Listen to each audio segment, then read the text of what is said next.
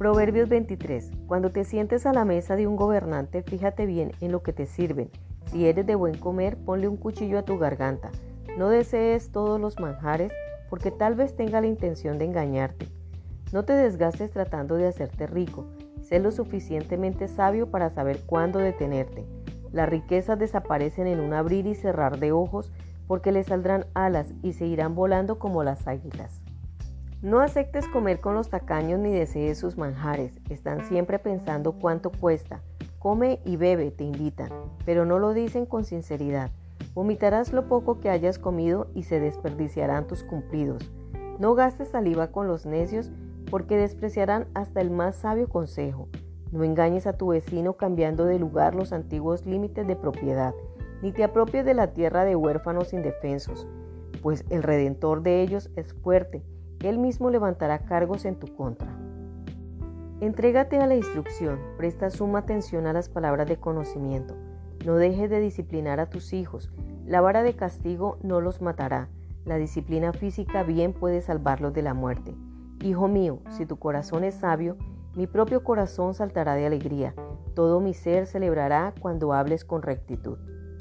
No envidies a los pecadores, en cambio teme siempre al Señor. Si lo haces será recompensado. Tu esperanza no se frustrará. Hijo mío, presta atención y sé sabio. Mantén tu corazón en el camino recto. No andes de juerga con borrachos ni festejes con glotones, porque van camino a la pobreza y por dormir tanto vestirán harapos.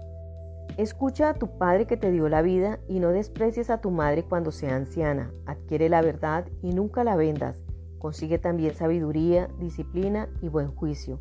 El padre de hijos justos tiene motivos para alegrarse. Qué satisfacción es tener hijos sabios. Por eso, alegra a tu padre y a tu madre, que sea feliz la que te dio a luz. Oh Hijo mío, dame tu corazón, que tus ojos se deleiten en seguir mis caminos. Una prostituta es una trampa peligrosa. Una mujer promiscua es tan peligrosa como caer en un pozo estrecho.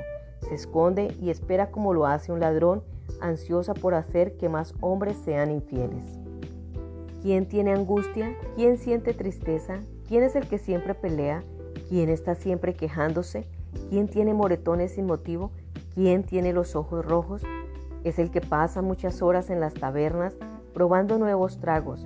No te fijes en lo rojo que es el vino, ni en cómo burbujea en la copa, ni en lo suave que se desliza, pues al final muerde como serpiente venenosa, pica como una víbora, tendrás alucinaciones y dirás disparates, te tambalearás como un marinero en alta mar, aferrado a un mástil que se mueve, y entonces dirás, me golpearon pero no lo sentí, ni siquiera me di cuenta cuando me dieron la paliza. ¿Cuándo despertaré para ir en busca de otro trago?